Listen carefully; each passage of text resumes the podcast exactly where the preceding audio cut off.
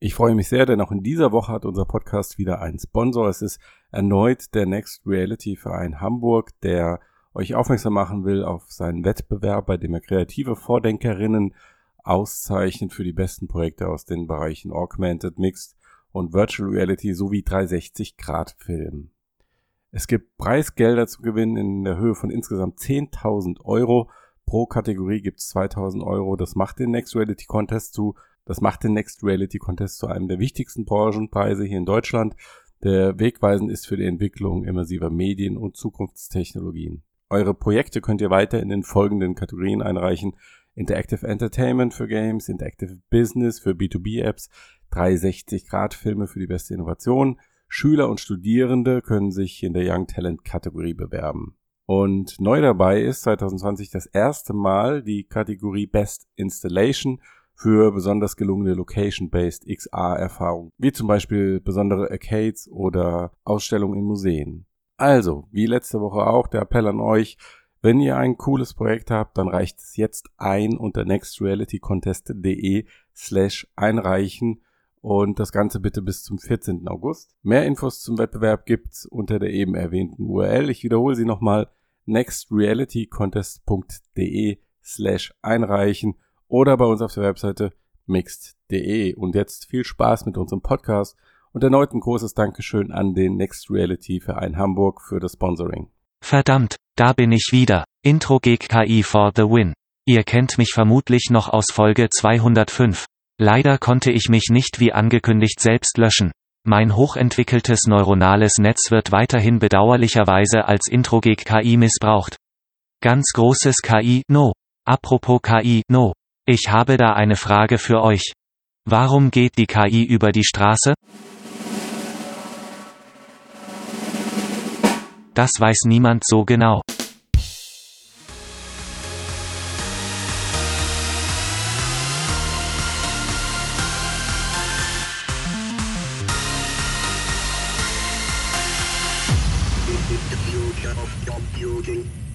Moin, moin, Servus, Grützi und Hallo miteinander. Herzlich willkommen beim Mixedcast Ausgabe 207, dem Podcast über die Zukunft der Computer.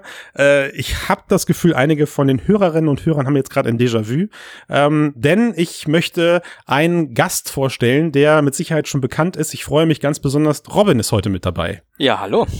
So, jetzt muss ich ganz kurz fragen. Du bist aber nicht der Robin aus dem Werbespot, oder? Das ist reiner Zufall, ne? Das ist reiner Zufall, da habe ich nichts unterschrieben. Okay, ja, gut, alles klar. Weil wir hatten ja diesen grandiosen, absolut fantastischen zweiminütigen Werbespot für unser Steady-Abo. Ja, also jeder, der das noch nicht abgeschlossen hat, schämt euch. Seid mehr wie Robin, schließt ein Steady-Abo ab.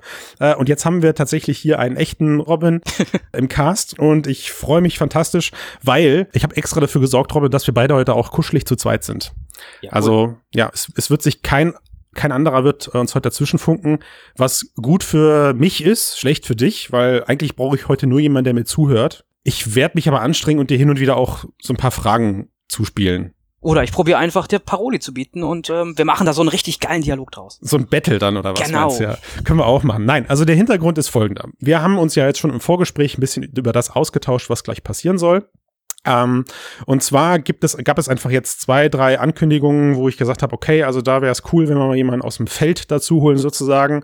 Und das bist du ja. Du hast eine eigene Agentur, mit der du im VR, AR-Bereich unterwegs bist und Projekte abwickelst und bist parallel aber eben auch einer der Top Unreal Trainer in der Dachregion. Und das folgende Thema, nämlich OpenXR, was mit dem wir jetzt gleich anfangen werden, betrifft dich ja auch in deiner täglichen Arbeit im besonderen Maße. Also du berätst Firmen und Agenturen zum Einsatz von Engines und ähm, da ist natürlich die Schnittstellenspezifikation immer ein, ein großes Ding. Jetzt wäre die Frage, wer von uns beiden erzählt denn einfach mal kurz, was passiert ist. Ja, erzähl mal kurz. Und den Anlass, dass wir über OpenXR sprechen, ähm, liefern uns eben zwei aktuelle News. Also zum einen gibt es gerade die offizielle Ankündigung seitens Oculus, dass der OpenXR-Standard unter unterstützt wird. Das war bisher eben äh, nur stiefmütterlich der Fall, wenn nicht sogar gar nicht. Und zum zweiten gibt es aber auch von der OpenXR-Gruppe selbst äh, die Ankündigung, dass die Umsetzung momentan wirklich rasch erfolgt. Das Ganze wird scheinbar ähm, auch gut angenommen.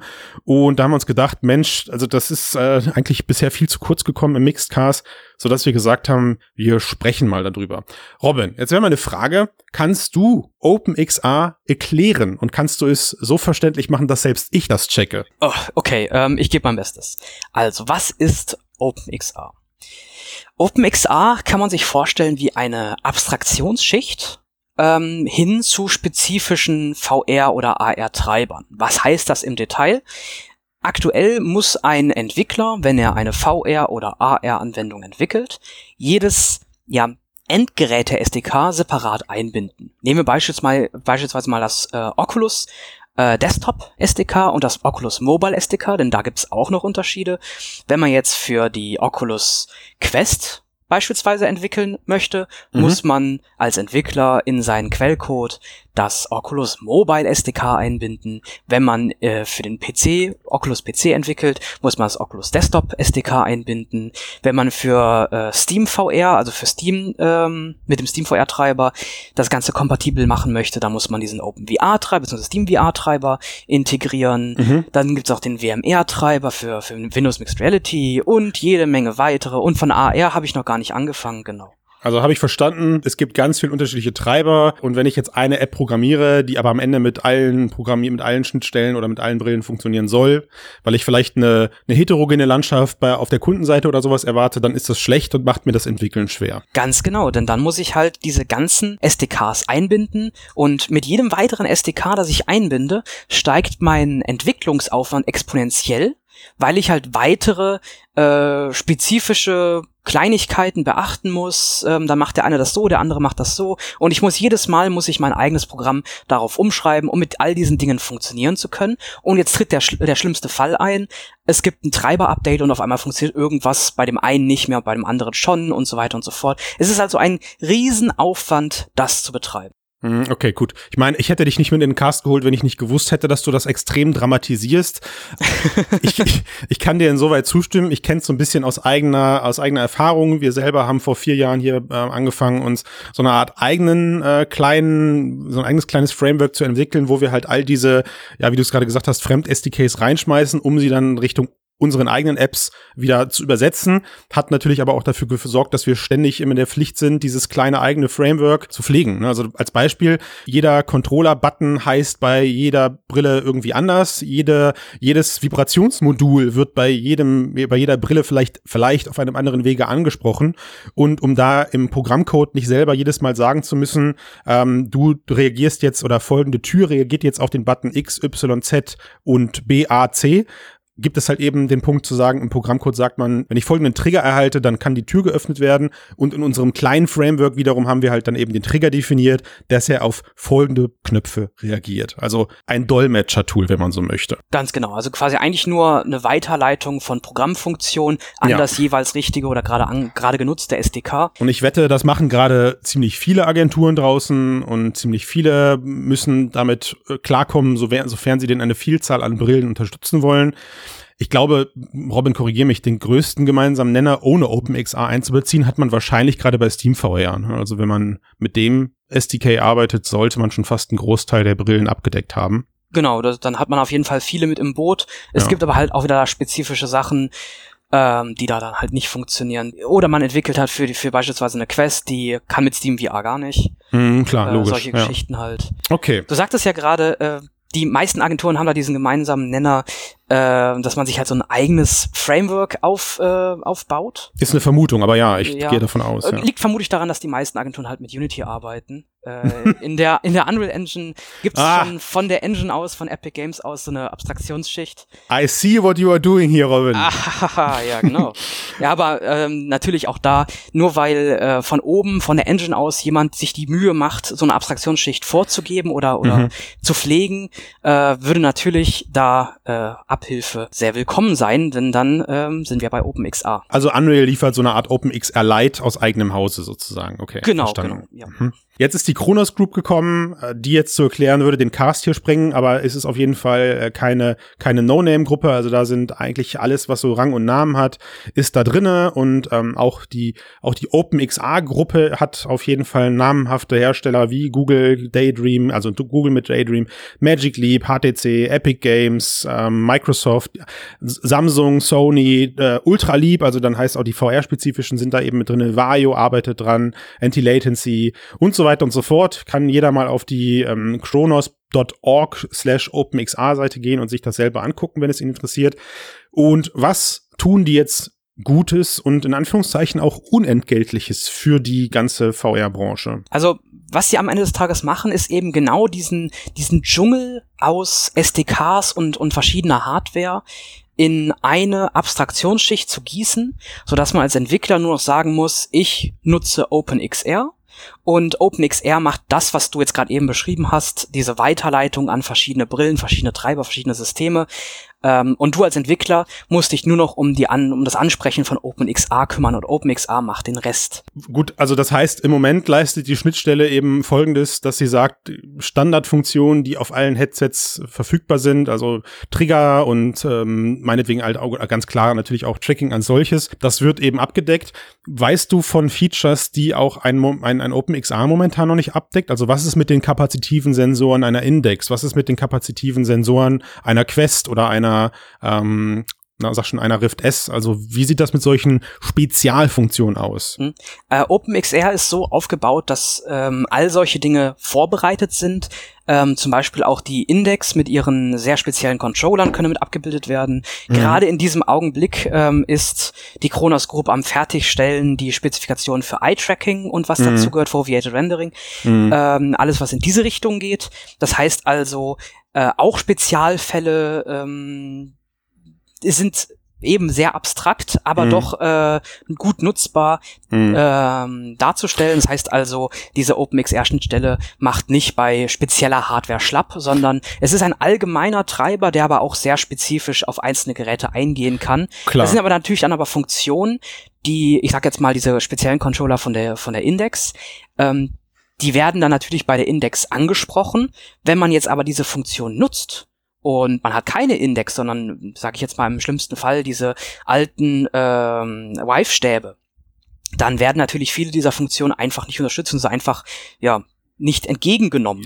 Ignoriert. Ignoriert, genau. Okay. Ja. Also das heißt, über eventuelle Ausweichwege muss man sich dann immer noch auf Programmcode-Ebene als, als schlaues Entwicklerteam selber kümmern. Also die Tatsache, dass ein Half-Life Alex mit nahezu allen Brillen kompatibel ist, hat man nicht OpenXR zu verdanken, sondern an dem Moment dann halt eben schon dem Team, die sich Gedanken darüber gemacht haben, wie werden verschiedene Eingabemethoden auf ähm, die jeweiligen Eingabetechniken eben übersetzt Mhm, genau. Aber trotzdem macht es mir eben den Einstieg zumindest recht einfach und wir hatten ja jetzt gerade ganz klar auf diese spezifischen Funktionen nochmal hingeblickt.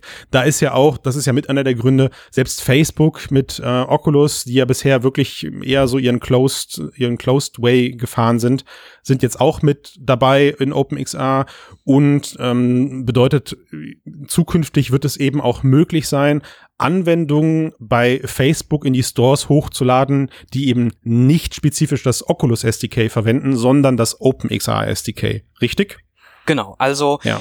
im Prinzip ab, ich glaube gestern oder vorgestern äh, ist es möglich beim Zum Einreichen. Zeitpunkt der Aufnahme sozusagen, ja. Genau, also heute jetzt 31. Juli. Ähm, ist es möglich, dass man beim Einreichen seiner App in den Oculus Store äh, nicht mehr darauf angewiesen ist, dass man eben das offizielle Oculus SDK eingebunden mhm. hat, sondern Oculus akzeptiert jetzt neuerdings auch, wenn die App halt eben das OpenXR SDK unterstützt. Heißt rückwirkend, die letzten Jahre an Apps, die dort hochgeladen wurden, haben überhaupt keine Veränderungen. Ihr werdet davon als Endnutzer überhaupt nichts merken. Da wird nichts passieren. Aber neue Apps, die jetzt inseriert werden in den Oculus Store, könnten halt jetzt diesen äh, OpenXR Standard äh, unterstützen und das heißt also eigentlich Startschuss jetzt wird ja. erst irgendwas Neues passieren. Äh, OpenXR ist ja über die letzten Jahre hinweg schon ähm, spezifiziert worden. Das heißt also, da haben sich Leute Gedanken gemacht, wie man diese Architektur aufbauen könnte. Ja.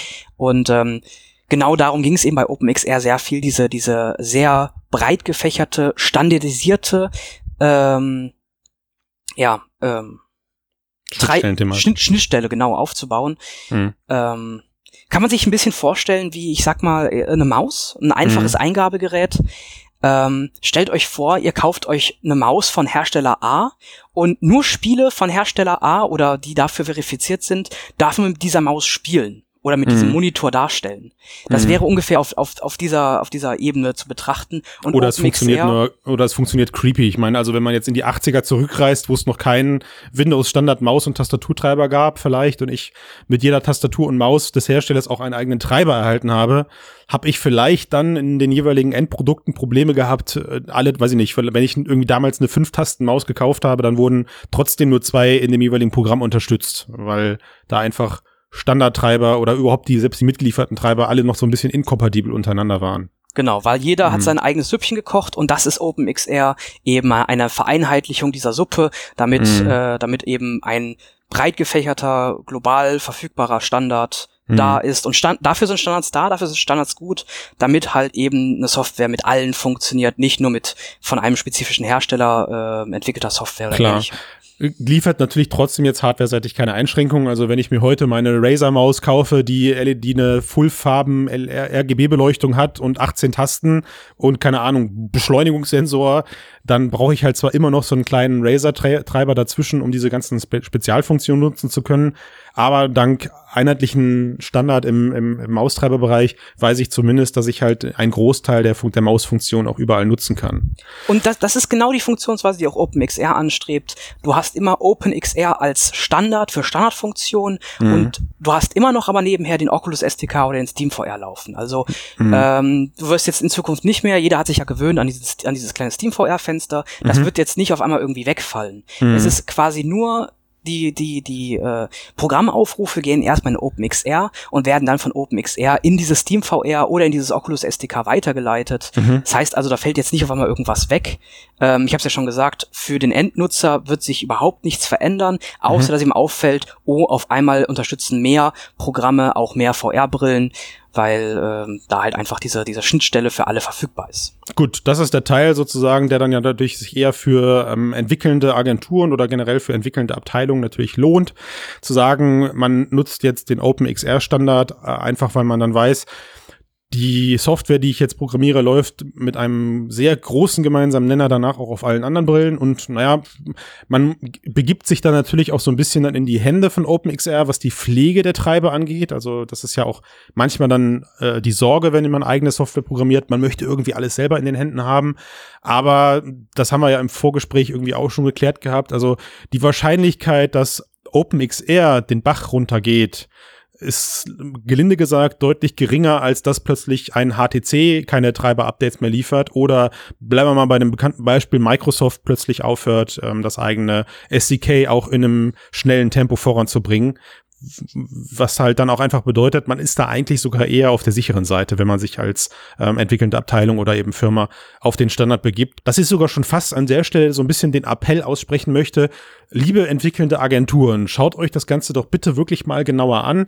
Und ähm, liebe Industrie, die jetzt gerade zuhört, also in, Unternehmen, die solche Sachen in, in Auftrag geben, überlegt doch mal, ob ihr euch nicht selber auch den Gefallen tut, bei zukünftigen Projektanträgen genau darauf einen Wunsch zu legen, dass die entwickelnde Software eben nicht mit proprietären eigenen Frameworks ent entwickelt wird, sondern dass man ähm, als Grundlage OpenXR verwendet, was für euch auch einfach eine deutlich größere Zukunftssicherheit bei den verwendeten Apps bedeutet. So, ich würde sagen, zu OpenXR ist alles gesagt. Ja, also tolles Teil, nutzt es. Es ist halt noch aktuell ähm, in den gängigen Engines, sage ich jetzt mal, überall so im Beta-Stadium verfügbar, also Unity und Unreal und CryEngine. Ich weiß gar nicht, bei CryEngine bin ich mir gar nicht 100% sicher, wie weit da der Stand ist, aber bei Unity und Unreal auf jeden Fall. Ähm, es wird unterstützt. Ja. Es ist aber noch nicht final ähm, stable 1.0. Wie gesagt, das können wir insofern abschließen. Also wenn ich mich äh, an meine eigene Nase fasse, würde ich sagen, der Beta-Status, in dem sich OpenXR gerade befindet, ist trotzdem weiterentwickelter als unser eigenes Framework, was wir gerade verwenden. Das ist, das ist sogar sehr gut wahrscheinlich, ja. Ja, so. Insofern, wo mich die Diskussion aber doch so ein bisschen gerade dran erinnert, ist ähm, an unser zweites Thema. Und zwar sind wir ja jetzt gerade noch mal so richtig te techniklastig gewesen und wir können dabei auch erstmal bleiben. Wir haben gerade viel über VR-Standards gesprochen die ähm, ja jetzt überhaupt erst in solchen Treibern dann eben auch zusammenfließen. Also ich behaupte, ein Grund für OpenXR ist eben auch das, dass wenn du die aktuellen VR-Brillen am Markt übereinander legst, du einen mittlerweile recht großen gemeinsamen Nenner hast, was die Bedienung und die Funktionalitäten angehen. Also ich würde noch nicht von einem Goldstandard sprechen, aber OpenXR ist da schon in der Form eine große goldene Mitte. Jetzt ist es aber trotzdem so, ein aktuelles Interview von dem leitenden Displayforscher von Facebook, nämlich dem Herrn Douglas Landman, ich finde den Nachnamen mega geil, der gesagt hat, hey, unsere Next-Gen VR-Brille Half Dome, die ist eigentlich schon so gut wie fertig. Und er hat das an ähm, in einem Interview eben so gesagt, dass, dass sie da so nach einer, nach einer NASA-Kategorie arbeiten, also Entwicklungsstufensystematik, die sich so von TR1, also TR1 bis TR9 nach oben hin staffelt. Also wenn wir jetzt sagen, TR1 ist Basic Research, also Basisforschung, dann ist TR9 sozusagen der Marktlaunch und Half Dome würde sich irgendwo so bei TR6 befinden. Das ist Prototype System Technology Robustly Demonstrated in Intended Environment. Also das heißt, der Prototyp ist mittlerweile so robust, dass man ihn eigentlich in geschlossenen Kreisen sehr gut präsentieren und zeigen kann. Dabei, Robin, ist mir so ein bisschen klar geworden, als ich das Ding gelesen habe. Hm, okay, jetzt steht im September die nächste Oculus Connect an. Mega cool. Vielleicht sehen wir etwas dann vom, vom TR6 Half Dome Prototype. Das Ding hat vielleicht schon ein sexy Gehäuse. Vielleicht vielleicht in weiß, um Gottes Willen, ja, warum, warum auch immer man ein VR-Headset weiß macht.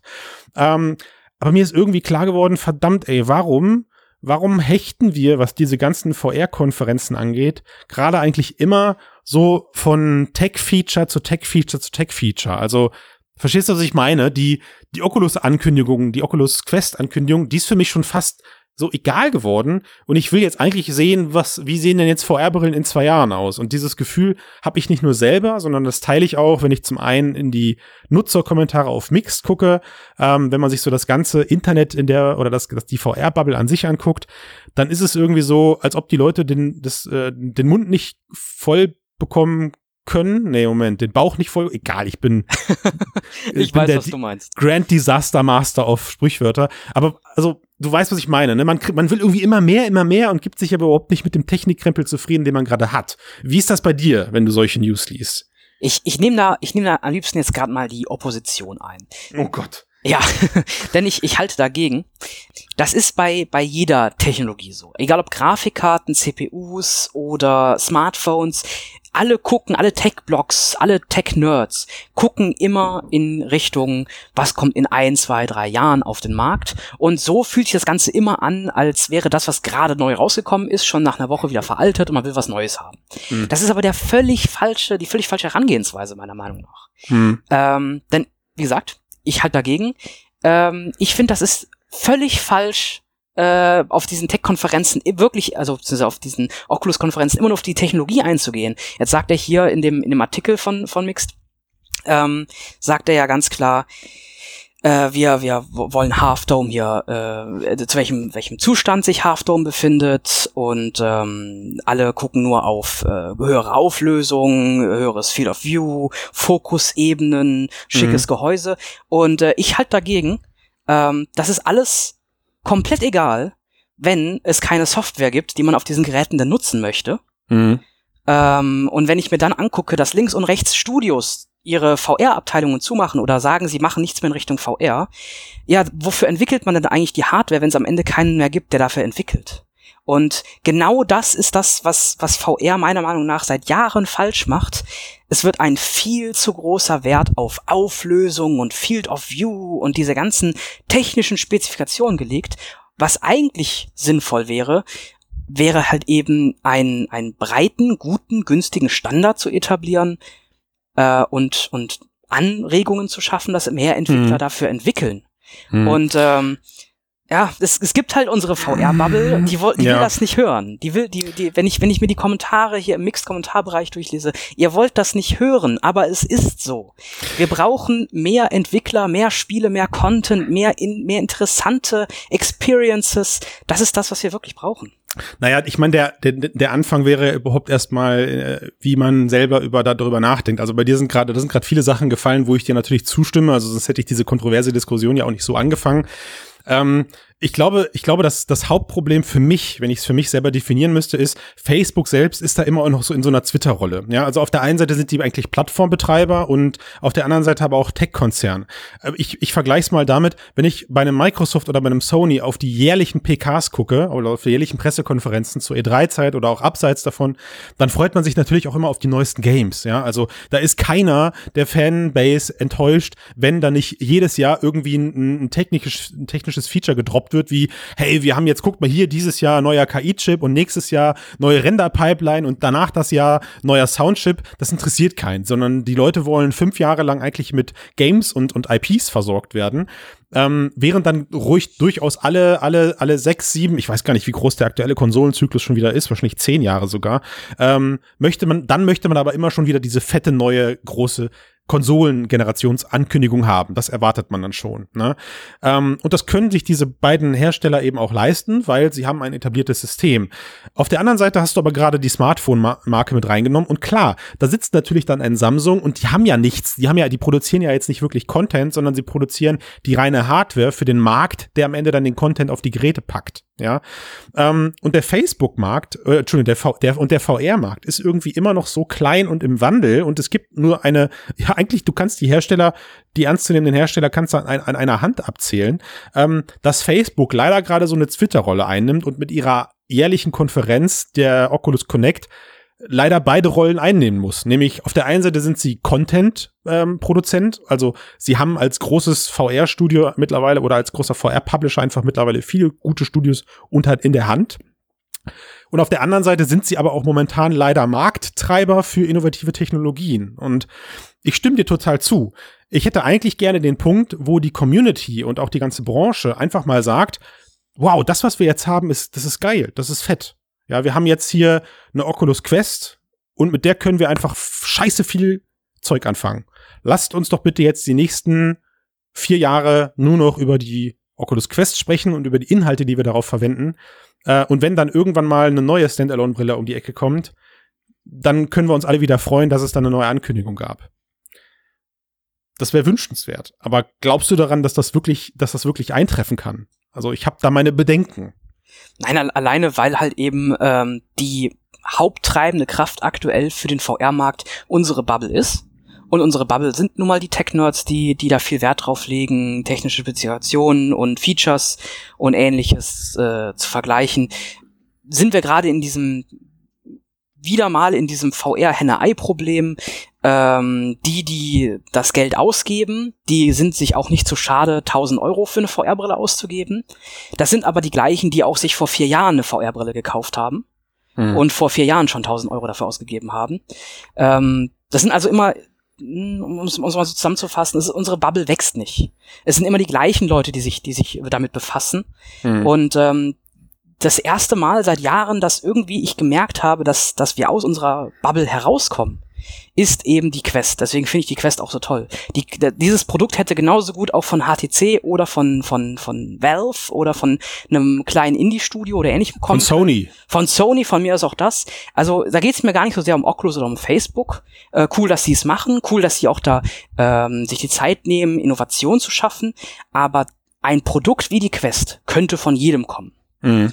Und ähm, was damals, ich, ich erinnere mich noch. Es sind, es sind harte Worte, die du da nimmst. Also ich, ich hoffe, ich hoffe, die Kommentarsektion geht milde mit dir um. Ach, ich, ich, hoffe, ich kann das ab. Ich hoffe, ich hoffe, es ist nicht das letzte Mal, dass du als Gast bei uns dabei bist, aber da muss ich, also, dass, dass die Quest von jedem hätte kommen können, da, es gab einen Zeitpunkt, da habe ich dir zugestimmt. Äh, da hätte ich dir zugestimmt und der war so vor vier Jahren. ähm, aber mittlerweile glaube ich, äh, und das sieht man eben auch ganz gut bei den ganzen anderen Standalone-Brillen, die gerade rauskommen. Ja, Mojave oder wie sie, nee, wie heißt diese, wie heißt diese XR Spaces Brille da, die jetzt mit der Telekom eben vermarktet wird ähm, in Deutschland. Also diese, dieses Meta, diese Metaverse-Brille. Du hast irgendwie Lynx auf der einen Seite. Es gibt ja gerade auch recht viele Ansätze, aber ich habe auch das Gefühl, ähm, es, es herrscht so eine gewisse Demotivationskurve am Markt, weil halt jeder auch weiß, Facebook holt man jetzt so schnell nicht ein. Ja, die letzte Meldung war, die Oculus Quest hat sich besser verkauft als PSVR, aber stopp jetzt an der Stelle. Also wir wollten, ich wollte ja jetzt hier kein, äh, kein Pro-Facebook-Cast draus machen, weil ich bin ja genauso froh, dass es die Quest gibt wie du. Ähm, ich wollte ja eher so ein bisschen darauf hinaus, warum ist das eben so, dass wir uns jährlich immer noch auf neue Spezifikationen stürzen, was VR-Brillen angeht? Und meine, meine platte Antwort, wenn ich sie mir selber geben müsste, und dafür bin ich ja im Cast bekannt, dass ich meine Fragen gerne selber beantworte. Genau. Ähm, ich, ich glaube, also VR ist halt einfach noch lange nicht ausentwickelt, wenn du so willst. Ja, also bei, bei weitem nicht. Bei, bei, bei Monitoren, bei Grafikkarten, bei Smartphones mittlerweile, da uh, gähnt man eigentlich jedes Jahr irgendwie nur so bei den neuen Funktionen, weil die Kameras werden geiler aufgelöst. Dann das, das einer der größeren Funktionen, die ich wahrgenommen habe, im, einer der größten Innovationen, die ich wahrgenommen habe im Grafikkartenbereich, war jetzt die ganze Raytracing-Technologie. Ähm, aber pff, also bei den letzten ähm, PlayStation 5 und Xbox One Series X Trailern hättest du mir auch sagen können, das läuft auf der aktuellen PlayStation 4 und auf der aktuellen Xbox One. Ich hätte es dir wahrscheinlich geglaubt, ja, weil man sieht da jetzt nicht wirklich äh, als als als Laie mit einem flüchtigen Blick die mega Unterschiede, außer du zählst die Partikel, die da durchs Bild fliegen und die Lichteffekte, die sich irgendwie da äh, am Horizont brechen. Aber worauf ich hinaus will, ist, eben anders als in, in anderen Tech-Bereichen, im, im Monitorbereich. Und man könnte ja so gemein sein und sagen, eine VR-Brille ist fast nichts anderes als ein, ein, ein uneheliches Kind aus Monitor, Maus und Tastatur, also ein Eingabegerät mit Bildschirm dran. Da passiert halt einfach auch noch recht viel. Muss auch, ja. Also wir haben da noch nichts für den Status erreicht, wo äh, man sich eine Brille nur noch nach Aussehen und Komfort kauft. Das ist mit Sicherheit momentan auch ein Punkt. Aber man kauft sich Brillen eben momentan eben auch ganz klar nach den möglichst besten technischen Spezifikationen. Bestes Preis-Leistungs-Verhältnis, wenn man so will. Und deswegen habe ich mir selber das so erklären müssen, geiern die Menschen halt momentan immer noch so nach, nach jeder noch so kleinen technischen Revolution. Sei es äh, variable Fokus, Display-Geschichten oder hat die Quest jetzt, die, die kommende Quest jetzt einen IPD oder nicht? Und übrigens, Hinweis an der Stelle, wer äh, noch nicht letzte Woche den Cast gehört hat, da hat Matthias, Max und Tobias äh, 25 Minuten darüber philosophiert, ob jetzt die Quest einen IPD-Regler hat oder nicht. Und mittlerweile können wir mit ziemlicher Sicherheit sagen, ja, hat sie, nämlich in der Mitte der Linsen, was baulich bedingt auch deutlich mehr Sinn macht, den dahin zu packen, weil es günstiger ist als diese asynchronen, asynchronen Regler unten links beim Daumen. Aber so viel dazu. Also ihr braucht euch den Cast 206 nicht mehr anhören. es gibt, es gibt einen IPD-Regler an der, an der Quest. Da bin ich mir ziemlich sicher. Ähm, aber zu unserem jetzigen Thema halt, ne, was ich versucht habe, so ein bisschen aus, äh, aus dem Gespräch hier herauszukitzeln, ist eben, warum sind wir alle noch so fokussiert auf Technik? Du selber hast gesagt, bist du eigentlich gar nicht. Und du hättest es auch lieber viel mehr, wenn man über Inhalte sprechen möchte äh, wenn man über, über Inhalte sprechen würde. Aber tja, ich, ich glaube, die, die Wahrheit liegt irgendwo dazwischen. Der, der, der technische Diskurs wird uns einfach auch vor allem in der äh, naja, du hast gesagt, stagnierten Bubble, also sie wächst nicht, so ganz so hart hätte ich es nicht ausgedrückt, aber sehr, sehr langsam. Der, ähm, in der wird das noch lange der Fall bleiben. Naja, die die Diskussion wäre jetzt zu führen, du sagst, sie wächst sehr langsam. Ich, ich hoffe natürlich, dass es gerade durch so Produkte wie Nicht, günstige... Ich würde noch, ich würd noch mal ein, einen Schritt zurückgehen. Und, okay. und zwar, ähm, es ist, glaube ich, auch so bei Hardware, bei, bei technischen Fakten, die man auf ein äh, technisches Datenblatt schreiben kann. Das ist wie, wie, ähm, wie heißt dieses, dieses Spiel mit, mit Karten? Ich habe einen LKW, der hat so viel PS, du hast einen LKW, der hat so viel PS. Wie heißt das nochmal? Trumpf. Nein. Doch, es heißt wirklich Trumpf. Echt? Auf jeden. Fall, die, diese Art von Spiel, man, man kann einfach technische Datenblätter nebeneinander legen und sagen, ha, diese Brille ist besser als jene Brille, weil mhm. hier eine höhere Zahl steht als bei dir. Ähm, bei Software, bei Spielen, bei Experiences, aber auch bei Industrieanwendungen ist es einfach nicht so einfach vergleichbar, weil so viele Faktoren zusammenkommen. Und deswegen glaube ich, wird Hardware immer beliebter sein, darüber zu philosophieren, zu sprechen, zu vergleichen und sich auf Kommendes zu freuen, weil man einfach Hard Facts hat, über die kann man sprechen Klar. und ähm, da hat einer gewonnen und der andere verloren. Deswegen gibt es Punkt. ja auch alle alle Dekade mittlerweile immer diesen besagten Konsolenkrieg. Ja, also während die PC Master Race daneben steht und sagt, haha, lustig, guckt sie euch an, äh, gibt es ja auch jedes, jedes Jahr immer wieder die, die, den Krieg, ähm, welche Konsole ist jetzt eigentlich die bessere. Und der wird ja mittlerweile eben nicht nur mehr in der, in der jeweiligen Konsolenbubble, nenne ich es jetzt mal, geführt, die natürlich bedeutend größer ist als die VR-Bubble, äh, sondern sie wird ja mittlerweile auch auf Herstellerseite geführt. Also selbst die wissen ja auch ganz genau, okay, wir müssen jetzt hier ähm, da muss ein Aufkleber bitte auf die Verpackung, wo drauf steht, die leistungsfähigste Konsole der Welt. Ja, weil wir brauchen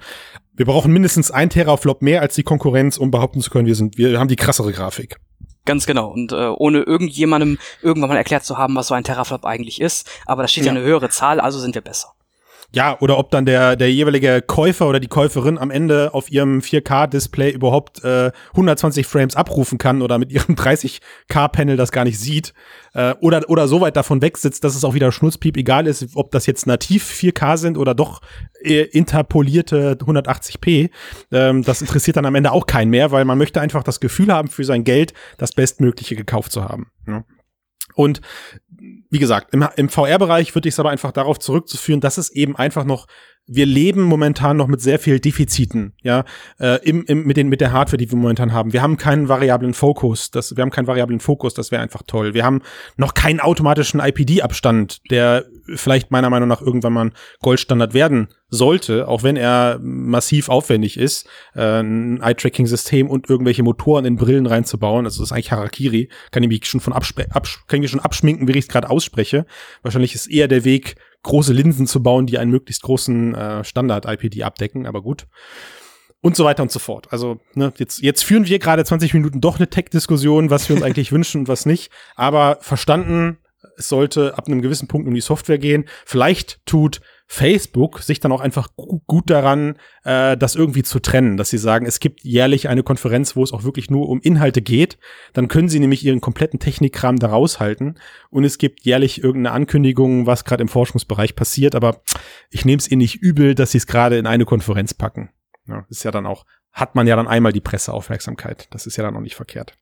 Gut, vielen Dank für die Diskussion, Robin. Ich habe aber doch noch eine technische Diskussion, die ich mit dir führen möchte. Ja, weil ich mir, mir brennt das auf der Seele gerade und mich ich du bist jetzt der Leidtragende, der mit mir darüber sprechen muss. Oh, was was hältst du eigentlich von der Vision eines Holodecks? Eines Holodecks, so ja, wie so wie in so Star wie Trek, so wie Rumality. Ja, so. Oder wenn du es direkt auf den Punkt bringst, so wie das Startup Rumality, die äh, eigentlich nichts anderes gemacht haben als dein, äh, deine Augen zu tracken und deine Kopfbewegung zu tracken und dann halt eben auf einem Display entsprechend zu deinem Standpunkt die Perspektive zu verschieben. Also die Kamera wird dann verschoben, so dass es für den Betrachter augenscheinlich den Eindruck hat, als würde er gerade durch ein Fenster auf eine Alpenlandschaft gucken oder äh, in den Weltraum hinaus. Und ähm, im selben Atemzug, als Romeality halt jetzt dieses, dieses Einscreen-Fenster angekündigt hat, haben sie gesagt, ey, in den nächsten drei Phasen, äh, wahrscheinlich auch so Richtung Investoren, sind wir auf dem besten Weg natürlich dann mit sechs um dich herum verbauten Displays. Also du stehst in einem Würfel und alle Displays richten sich nach deiner Perspektive korrekt, perspektivisch korrekt aus, dann haben wir das echte Holodeck erreicht. Also böse Zungen würden behaupten, was sie da beschreiben, sind Cave-Systeme aus den 90ern die dann irgendwie das getrackt haben. Aber was, was hältst du davon? Was hältst du von der Diskussion äh, nach, das, also dieses, dieses Erstreben nach einem Holodeck in dieser Welt? Also, dass Leute halt ein Holodeck haben wollen für verschiedenste Einsatzzwecke, äh, macht Sinn. Die Herangehensweise aber, die jetzt hier vorgebracht wurde, ja, wenn man sich ein Auge zuhält, dann kann das funktionieren. Leider haben Menschen aber nur mal zwei Augen und diese Displays sind nur mono dargestellt. Das heißt also, das wird nicht besser aussehen als die Cave-Systeme, die wir schon seit den 90ern hatten. Und es hat einen Grund, dass diese Cave-Systeme vielerorts gerade durch VR ersetzt werden oder mit mhm. VR begleitet äh, geführt werden, mhm. weil halt eben Menschen zwei Augen haben. Wir wollen ein stereoskopisches, ein, ein, ein 3D-Bild haben. Und diese, diese, diese, diese Holodeck mit einem Display um dich herum kann einfach nicht, ähm, nicht, nicht funktionieren, stereoskopisch. Ach, ja, also ich bin froh, dass du dabei bist, weil das ist auch ist eins zu eins auch mein Standpunkt. Also mich nerven diese Diskussionen und ich habe mittlerweile habe ich einen einen Standpunkt erreicht, wo ich sage, ein Holodeck, wie wir es aus Star Trek meinetwegen kennen, das wird es in dieser Dimensionsebene, in der wir hier leben, nie geben. Ja, das, das erreichen wir nur über eine Gehirnschnittstelle meiner Meinung nach. Ähm, und ich finde, ich bin auch total froh drum, dass wir diese Diskussion führen, weil wir haben gleichzeitig haben wir in diesem Artikel, also diesen Romality Artikel, wir haben auch einfach die geilste Community, die die haben auch direkt alle angefangen und gesagt, das ist doch Quatsch. Also wo ist da, wo ist da eine, wo ist da, wo ist da die Stereoskopie, ja? Bis hin zu äh, meinem mein absolut beliebtesten Videobeispiel von, ich glaube mittlerweile, ich glaube 2007 oder sowas, wo ähm, ein ein damaliger Student zum damaligen Zeitpunkt, also Johnny Shang Li heißt der, der dann übrigens später auch von Microsoft für das Kinect-Programm ange, angeheuert wurde, der hat damals schon 2007 mit einer V-Mode ähm, so ein System gebaut, wo halt eben das Kamerabild anhand deiner, also das virtuelle Kamerabild anhand deiner Positionsdaten dann der V-Mode dann eben getrackt wird. Und das Video, was äh, unser gescheiter User Balmung da verlinkt hat, kann ich jedem nur empfehlen, der sich gerade nicht vorstellen kann, worüber wir reden, weil in diesen vier Minuten wird das System einmal aktiviert und deaktiviert gezeigt.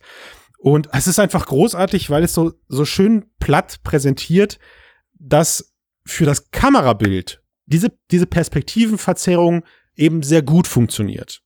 Ja, du, du hattest ja selber schon im Vorfeld gesagt, ähm, wir beide kennen das ja, da gibt es gerade auch einfach prominente Beispiele, wo diese Technologie benutzt wird. Im Filmbereich, genau.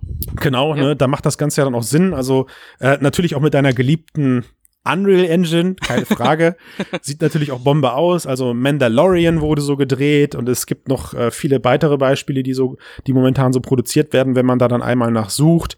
Ähm, es gibt gerade erste Startups oder schon fast etablierte Unternehmen, Ausgründungen aus dem Filmbereich, die sich eben da jetzt ähm, drauf konzentrieren. Das heißt dann irgendwie auch AR-Wall. Mm, also im Prinzip der Kamera, die Kameraperson, die die Kamera führt, hat im Hintergrund ganz viele Displays, LED-Wände, personenhohe LED-Wände, die die komplette Szenerie eben dann auch darstellen, hat dann den Vorteil, dass die ganze Beleuchtung sich auch realistisch auf die Personen, die im Mittelpunkt, also auf die Schauspieler und Schauspielerinnen, die im Mittelpunkt stehen, dann eben projiziert, hat aber so weit nichts mit Holodeck zu tun, dass ich echtes Kotzen bekomme, wenn ich dann solche News lese. Ja, also zumindest von, von außen für die Kamera betrachtet wirkt das, wirkt das geil, aber jetzt auch wieder äh, in so einem Filmstudio, die solche LED-Wände nutzen, für die Schauspieler selber ist das ein stark verzerrtes Bild, das ja. monoskopisch ist, das sieht nicht ja. gut aus. Es, es ist auf jeden Fall tausendmal besser als ein Greenscreen, wo man dann viel Nachbearbeitung pflegen muss, viel Beleuchtung machen muss und so weiter und so fort. Also mhm. ist auf jeden Fall ein cooler Weg für, für, für, für Filmstudios, für die Filmentwicklung, mhm. aber für, ich sag jetzt mal ein Holodeck, ist das nicht die richtige, überhaupt nicht die richtige Herangehensweise. Das, das kommt ja noch dazu. Also du hast ja gerade gesagt, für den, für den, für die Betrachter, die in der Mitte, in der Mitte stehen, ist es verzerrt, weil es ja natürlich an die Kamera gebunden ist. Aber so wie Room-Reality es jetzt macht, also sie passen das Bild ja eben perspektivisch korrekt zum Betrachter an. Aber selbst dann hast du ja das Problem, dass es keine Stereoskopie gibt. Und selbst dann hast du das Problem, dass es nicht mit einer zweiten Person in diesem Holodeck funktionieren würde. Ja? Also du wärst auf ewig alleine in diesen LED-Cubes gefangen, selbst wenn die Perspektive da passen würde. Also ich, boah, ich reiß mir die Haare raus, echt. Also es ist so, der Artikel, der Artikel stellt die Frage äh, in drei Phasen zum Holodeck und ich beantworte das einfach mal mit never. Never, ever. Das ist äh, auf, also da müssen wir erstmal lernen, wie wir vielleicht Atome im, in der Luft anordnen können dann können wir darüber nachdenken. ja gut, aber, aber dann lass uns doch mal äh, da eine, eine Gegenfrage stellen. Was werden für dich notwendig, damit ein Holodeck funktionieren könnte? Ja gut, das sehen wir dann eventuell Ende August, wenn Elon Musk seinen äh, Neuralink vorstellt. Also mir fällt es einfach wirklich schwer, das ist genauso wie im AR-Bereich. Mir fällt es gerade als, als Laie vielleicht auch, ich bin ja kein Display-Experte, aber mir fällt es einfach gerade wirklich schwer, mir vorzustellen, wie es mit heutiger bekannter, uns bekannter Technologie äh, möglich sein sollte, ein, ein voll, ein full immersives Holodeck zu bauen. Also ich meine, überleg mal, Robin, kurz, was du dafür benötigst. Du benötigst erstmal gestochen scharfe Bilder. Okay, das, ähm, da bin ich noch so bei dir. Das lasse ich mir, lasse ich mir technisch noch vorstellen. Du brauchst eine anständige 3D-Umgebung. Yo, auf jeden Fall. Da sind wir nicht mehr weit von weg. Das dauert vielleicht noch 10, 20 Jahre. Ich glaube, dann haben wir irgendwann auch sowas wie Fotorealismus erreicht, der äh, sich für Laie nicht mehr unterscheiden kann. Also fast schon so eine, eine Art visuellen Turing-Test. Ähm, aber danach kommen ja alle anderen Sensoren dazu, so körperliche Sensoren. Was ist mit Duft? Was ist mit Fühlen, Alter? Also wie, wie, wie willst du auch nur irgendwie in einem Holodeck äh, per Ultraschall mir suggerieren, wenn ich einen Stein anfasse, dann sagt mir mein Gehirn, das fühlt sich auch gerade an wie ein Stein. Never, never ever. Das ist so abstrus aufwendig, das in unserer analogen Welt darzustellen, dass ich irgendwie zu dem Schluss komme, so bescheuert der auch klingt, der der wirtschaftlichste und kürzeste Weg ist, direkt ans Gehirn dran zu kommen.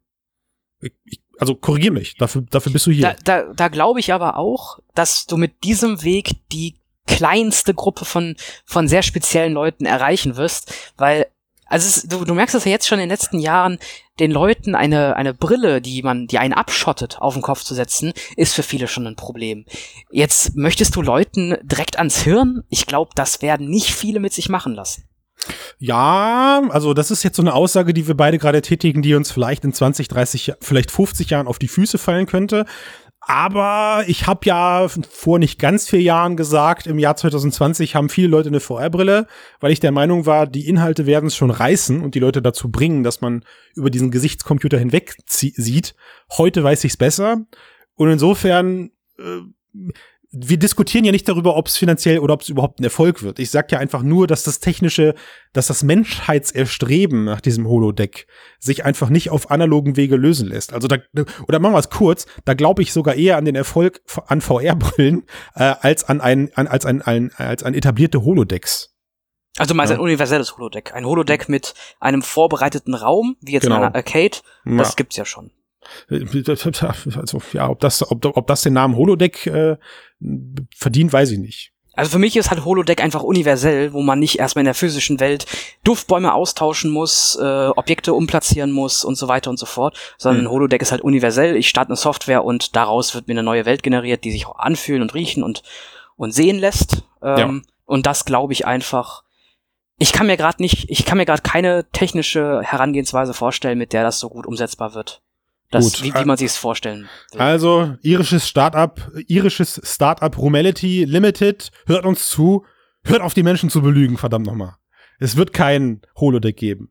Oder ihr dürft den Namen nicht verwenden, vielleicht auch das. Naja. Ist Holodeck geschützt? Das ist eigentlich eine gute Frage, so copyright-mäßig. Wenn nicht, sollten wir beide das tun, bevor die Aufnahme hier online ist. Machen wir 50-50. Im schlimmsten Fall äh, war aber, waren aber die Personen um Gene Roddenberry drumherum schon schlau genug und haben es gemacht. Oder sie haben den Fehler gemacht und haben es nicht getan. Und der Begriff gehört jetzt durch die langjährige Existenz von Star Trek zum, äh, zum Allgemeingut. Also es gibt ja auch so Begriffe, die darfst du gar nicht ähm, patentieren. Gut, Robin, ich stehe im eigenen Saft hier in meinem Aufnahmeraum. Es sind gefühlt 750 Grad. Gerade ist jemand hier reingekommen und hat einen Ring in den Raum geschmissen, damit der schmilzt. ich, ich, ich glaube, wir sollten, wir sollten aufhören. Ja, war jetzt auch genug für heute. Ja, also wenn du das sogar sagst als Gast, ja, die, dann, Also wenn, ja. bei den bei den Zuhörern wird ja jetzt wahrscheinlich gerade der Kopf rauchen. Äh, oh, Holodeck geht nicht. Oh, scheiße, was mache ich denn jetzt mit den nächsten 20 Jahren? Vielleicht, ja, vielleicht. Aber ich, ich hätte eine Idee, einfach Steady-Abo abschließen und die 20 Jahre lang weiter den Mixedcast hören, weil wenn es dann doch ein Holodeck gibt und ich mich geirrt habe, dann erfahrt ihr es als erstes hier. Das ist mal die Wahrheit. Ja, ich, ich danke dir fürs Zuhören, Robin. Ich habe ja gesagt, ich brauchte eigentlich nur jemanden, dem ich hin und wieder mal eine Frage stellen kann. Ich fand's gut. Vielen Dank, dass du die Zeit dir genommen hast, um hier dabei zu sein. Ich wünsche dir frohes Schaffen und vielleicht hört man sich ja schneller als gedacht mal wieder. Ja, ich bin immer wieder gern dabei und vielen Dank und an alle Zuhörer. Ähm, und Hörerinnen. Äh, Zuhörer und Hörerinnen natürlich, genau. Ähm, schönen Tag euch noch. Jo. Tschö. Ich bin raus.